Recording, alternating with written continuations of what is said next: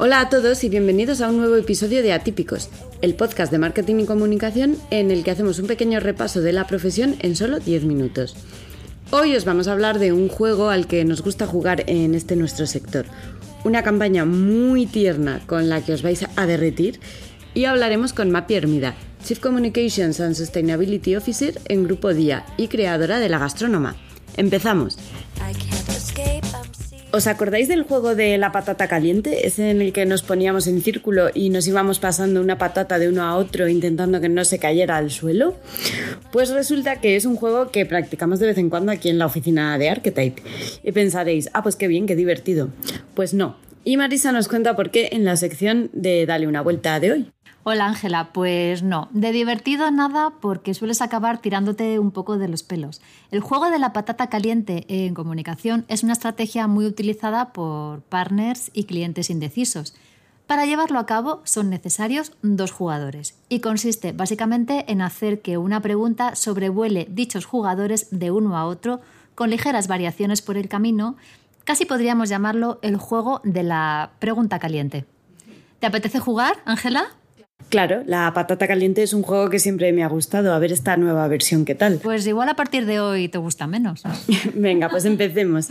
Eh, Ángela, mira, eh, hemos pensado que el mejor día para lanzar esta campaña sería el 22. ¿Te parece bien? ¿Te parece bien a ti? Eh, a mí me parece bien, pero todo depende de vuestra agenda interna. ¿Tenéis visibilidad? ¿Tenéis visibilidad vosotros? Pues nosotros no, y deberíamos saberlo cuanto antes. También hemos pensado hacer una exclusiva. ¿Lo ves factible? ¿Lo ves factible tú? Pues es que eso me lo tienes que decir tú, porque necesitaríamos producto para hacer demos. Podríamos dar producto, ¿no? ¿Crees que deberíamos dar producto? Esto... Eh, pues este es el juego de la patata barra pregunta caliente. ¿Qué te ha parecido? Pues que efectivamente esta versión del juego no me gusta nada, pero está bien conocer la estrategia para estar preparados cuando llegue el momento de jugar. Hay que tener cuidado, sobre todo no dejéis que la patata se quede en vuestro tejado o le empezarán a brotar raíces, o sea, preguntas extra. Pues gracias Marisa por explicarnos esta estrategia de juego. A ver si con suerte nos hacemos patateros expertos. gracias a vosotros. Hoy Marta nos trae una campaña más tierna de lo habitual, ¿verdad? Hola Ángela, sí, por darle un toque más cookie atípicos, más amoroso. El protagonista es IKEA. Puede que nos sorprenda porque sus campañas no suelen pasar desapercibidas. Es de esas marcas que siempre consigue tocarnos la fibra. Pero en este caso, lo, lo curioso es que habla de sus productos como la segunda mejor opción. La segunda mejor. Hombre, lo que sí sorprendería es que la primera sea la competencia, pero imagino que no llegan a tanto. No, no, de momento no. Eh, destacan sus tres productos más vendidos de los que están dirigidos a niños. Pero no son juguetes, sino accesorios que suelen usar los más pequeños de la casa. Si yo me juego algo a que la trona mítica tiene que ser uno de ellos. Eso es, aciertas de pleno. Lo bueno es que también con esta campaña podemos aprender cómo se llaman, aunque se nos olvide de aquí a unos 7 minutos. La trona que tú decías y vemos muchos restaurantes se llama Antelope. Y hay otro que también es muy conocido, el taburete Volmen. Ese que tiene unos puntitos de colores arriba, que lo usan los niños eh, y los que no son tan niños, también te confieso. Sí, sí, es un básico en todas las casas y en lo que no son casas, porque en la oficina de Archetype tenemos uno y aquí niños no hay de momento trabajando. Que sepamos. Damos mucha fuerza a nuestro niño interior, pero no es el caso. Es verdad que, que es muy socorrido. Y luego el tercero, que sí que está más lejos de típicos que sepamos, es la cuna Esmagora. Pero espera, entonces, eh, si son los más vendidos, pero son las segundas opciones según la campaña, entonces, ¿cuál es la primera opción? Pues ese es el kit de la cuestión. La mejor opción son los padres y las madres. Es decir, en los anuncios, que por cierto no tienen ningún sonido salvo el de los niños haciendo ruiditos de fondo, lo que se ve es a los pequeños subidos en papá o en mamá para llegar al grifo, por ejemplo, en, en lugar de usar el taburete, sentados encima de papá para comer y la trona está de fondo, o dormidos en brazos. Así, la marca hace un guiño al vínculo que se crea entre padres e hijos, que supera cualquier producto o artículo, y por ello, desde IKEA pueden presumir de ser la segunda mejor opción. Hombre, es que por algo decimos que se está mejor que en brazos. Es que ahí no hay trona que valga, ni cuna, ni nada. Qué tiempos aquellos, ¿eh? Por cierto, que la campaña surge de la colaboración de IKEA con eh, David en Madrid y Ingo en Hamburgo. Pues muchas gracias, Marta, eh, por traernos esta bonita y curiosa campaña con guiño a los papás y mamás que nos saca una sonrisa y nos despierta la envidia típica, claro. Siempre sana, pero envidia al fin y al cabo. Hoy en También son personas tenemos con nosotros a Mapi Hermida, Chief Communications and Sustainability Officer en Grupo Día y creadora de La Gastrónoma, uno de los blogs más seguidos por los amantes del buen comer. Y es que, como ella misma dice, es directora de comunicación de día y periodista aficionada de noche. Una mezcla que en Atípicos encontramos irresistible, casi tanto como los platos y restaurantes que recomienda. Hola Mapi, eh, muchísimas gracias por estar en Atípicos pues me hace especial ilusión porque mi perfil mm, es efectivamente bastante atípico, muy poliédrico y como yo digo, pues tengo dos vidas, así que encantada de estar aquí. Gracias, Mapi.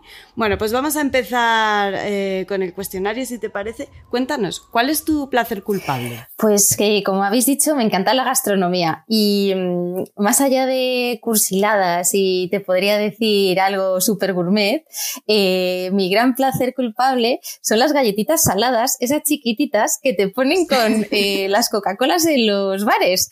Y hay un bar concretamente que está en Eduardo Dato que se llama Mazarino, que es de esos antiguos, antiguos que huelen a naftalina y, hay mucho pelo cardado.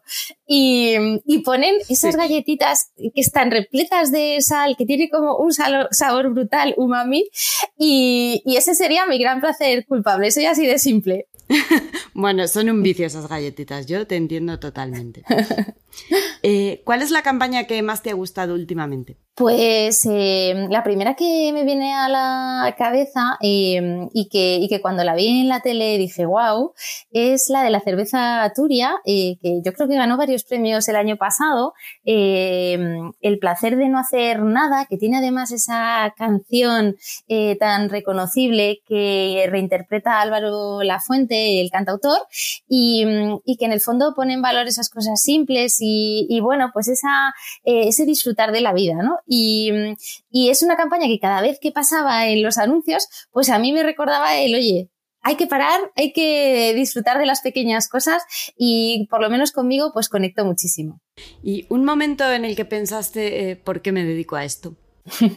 Te diría que casi todos los días lo pienso un poco cuando trabajas en una multinacional como es la mía, que al final tenemos 40.000 empleados, 3.000 supermercados solo en España, 6.000 a nivel internacional, eh, eh, todo tipo de aristas que pueden ocurrir eh, en el mundo de los supermercados y del sector retail, pues imagínate, ¿no? La, de cosas que en un día pueden pasar y, que te llegan pues, por redes sociales, por el punto de venta y por un montón de canales que tenemos abiertos. Así que casi, casi cada día. Pero si me permites una anécdota, em, cuando, cuando trabajé en el grupo L'Oreal, eh, hace ya muchos años, eh, me ocurrió una crisis muy divertida y es eh, que yo no era consciente de algo que ocurre cuando te da alergia a un tinte en, la peluquería, que es el nido de pájaro, que es como que el pelo de repente se te pone en forma de, nido y es imposible desenredarlo y te tienes que rapar la cabeza.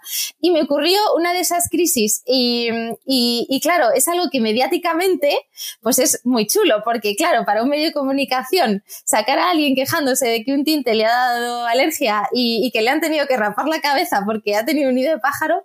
Así que bueno, yo creo que ese día dije, Dios mío, pero ¿por qué me dedico yo a esto de la comunicación? Madre mía, si una crisis eh, en toda regla, vamos. Total. Mapi, una idea tuya que tú pensaste que era brillante, pero solo lo pensaste tú. Bueno, eh, en este caso yo creo que no solo lo pensé yo, que fue abrir un blog allá por el 2011, 2012, cuando nadie tenía blogs, eh, que todos pensamos que la gente nos iba a leer mucho y, que interesaba un montón nuestro contenido.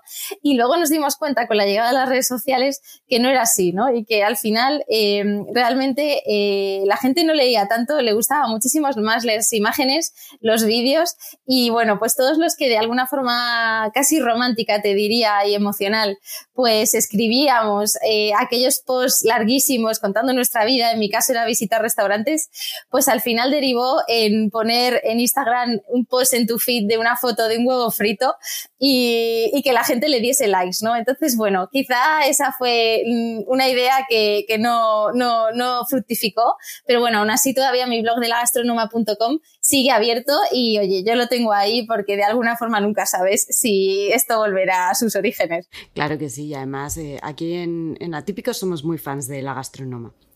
Muchas gracias. Gracias a ti por tus recomendaciones. Mapi, ¿qué te gustaría ver en la profesión? Bueno, pues eh, quizá algo que yo creo que no solo a mí, sino que socialmente está ahora mismo sobre la mesa es eh, la diversidad de género. Yo creo que todavía hay mucho por evolucionar eh, y en posiciones especialmente de comité de dirección como el mío, pues que se vean menos corbatas y, y, más faldas y pelo largo, ¿no?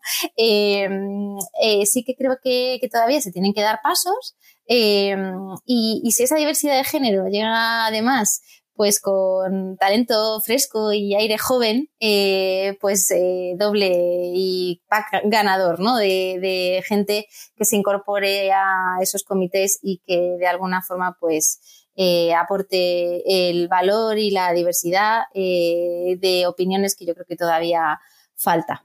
Pues Mapi, eh, muchísimas gracias por, darnos tu visión y bueno, eh, nos vemos en los bares, ¿no? Seguiremos escuchando a típicos. Muchas gracias, Mapi.